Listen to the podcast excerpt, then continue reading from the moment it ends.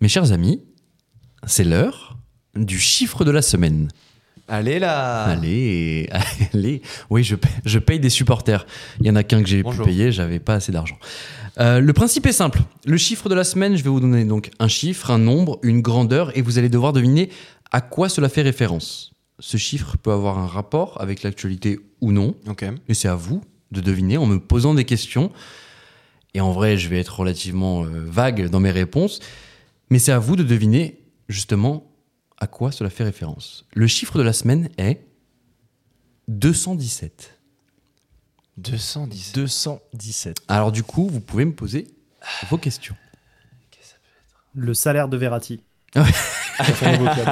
Ah oui. constante ça. Ouais, 210. Oui, c'est bien. 217, c'est pas mal. C'est une belle reconversion. Pas sûr qu'il ait fait une bonne affaire en partant. 217 par seconde, ça peut être Ah, pas là, dégueu. Ça là, peut être pas dégueu. Ouais. Est-ce que c'est en lien avec une des trois actus qu'on a abordées aujourd'hui? Ce n'est pas en lien avec une des actus. C'est en lien avec l'actu quand même ou pas? C'est en lien avec une actu. euh, oh, c'est c'est quand même bien global, bien général. Mais oui, c'est en- enfin, c'est dans l'actu. Est-ce que c'est un chiffre démographique? Social. N'est-ce que pas, tu- Zach? Qu'est-ce que tu entends par là, Andoni Est-ce que c'est une donnée relative à une population euh, Allez, le pompeur. Je vais vérifier du coup. J'en reviens pas. Il est possible que ce soit un nombre de personnes, effectivement. Comment ça il est possible? C'est le cas. Ah, Ah oui, voilà. d'accord, ok. D'accord, et le mec est vraiment vague. Il est possible que tu ailles trop vite, ça, oui. Mais oui, c'est un nombre de personnes.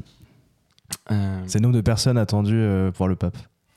217 Ouais. Oui, alors qu'on vient de dire que c'était 100 000. Mais ouais, ouais, ouais, ouais, 217. Finalement, le revu à la baisse, C'était finalement, ils sont blague. 217. Euh, écoute, oui, non, c'est- c'est c'est bien un nombre de personnes. euh, Est-ce que c'est lié Tu vas pas refaire un chiffre comme j'ai fait la semaine dernière, lié au monde du travail? C'est lié au monde du travail. Oh oui. c'est lié au monde du Grâce. travail. Innover, les gars. Ah bah, tu, tu vas voir qu'on va innover, t'inquiète pas. 217. Hmm, Est-ce que ça concerne la santé? Ça ne concerne pas la santé. hmm. C'est euh, 217. T'as pas un indice à donner, Galup? Et non, parce que vous irez trop vite au but. Non, non, vraiment Ah. pas. Vraiment pas.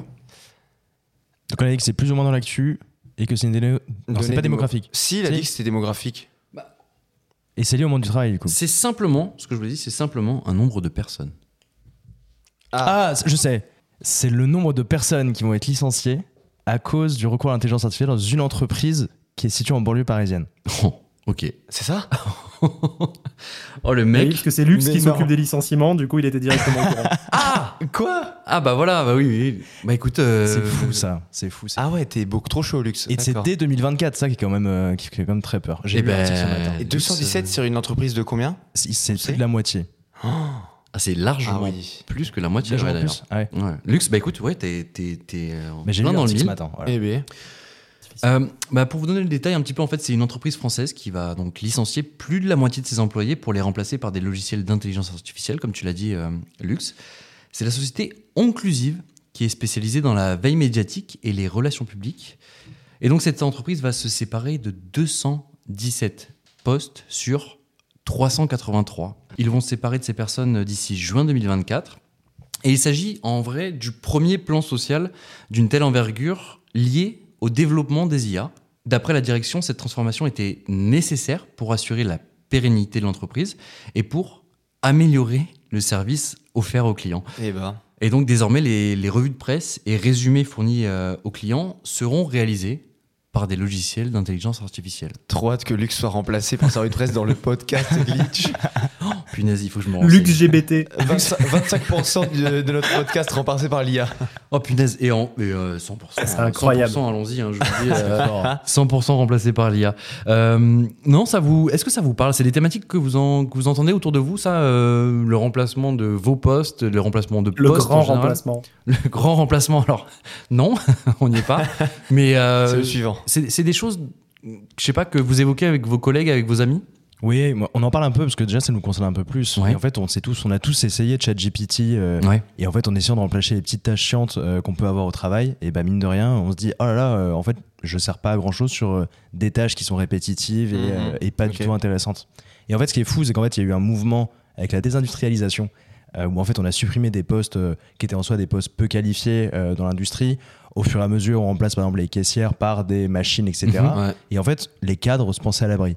Et en fait, aujourd'hui, euh, le grand enjeu, c'est qu'en fait, les cadres, les cadres au début de carrière notamment, vont être remplacés. Et en fait, la question qui se pose et qui était ce matin posée dans le Figaro et qui était vachement intéressante, c'est en fait comment est-ce qu'on va atterrir à avoir, euh, par exemple dans le milieu du conseil, à avoir des seniors si en fait le travail que tu faisais quand tu étais junior, et ben en fait aujourd'hui il est remplacé par une intelligence artificielle.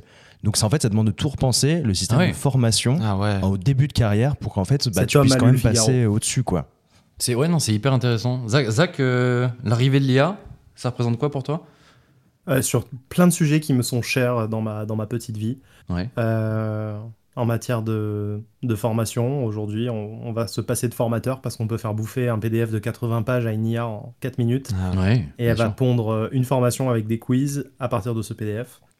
Et c'est pressant Ben, du coup euh, dans, ton, dans ton milieu, Zach, cette, euh, cette idée-là? Ça arrive. Ça arrive et dans, je pense que d'ici 10 ans, euh, bah, en fait, on fera confiance à des PDF bien sourcés euh, pour pondre une formation. Il n'y aura pas besoin d'une supervision humaine, ni pour vérifier la, pertinence d'une source, ni pour euh, créer une ingénierie pédagogique qui, qui au final, la machine assume très très bien dès maintenant. Donc j'imagine dans 10 ans la dinguerie que ça va être. Et alors en plus, il y a un nouvel outil là maintenant qui permet de prendre une vidéo, de la sous-titrer, de reproduire la voix de la personne, c'est-à-dire que ça capte la voix de la personne, ça reproduit le même discours dans une langue étrangère et ça modifie le mouvement des lèvres pour Ah accompagner ouais, j'en entends ça. C'est-à-dire que tu Mm. sors aujourd'hui une formation, tu peux la, la décliner dans tous les pays du monde. Ça aujourd'hui c'est faisable. Ah, c'est ouf. Mm. Mais au-delà de ça, là, l'ingénierie pédagogique de, de créer un contenu intellectuel visant à l'apprentissage, ça peut être automatisé pleinement par, par une intelligence artificielle. Pour le coup, vous, c'est assez pressant et tout. Nous, c'est quand même. Je dis nous parce qu'avec Galup, du coup, euh, on travaille dans le milieu de la presse, des médias. Je trouve qu'il y a quand même un, un vrai tabou, en fait, euh, parce que c'est vrai que l'IA pourrait faire cer- certaines tâches, même Mhm. éditoriales, tu vois, euh, poser des questions et tout sur, sur un thème où elle a, elle a ingurgité plein de données, euh, de- bref, de, de choses intéressantes qui peuvent l'aider à, à bosser.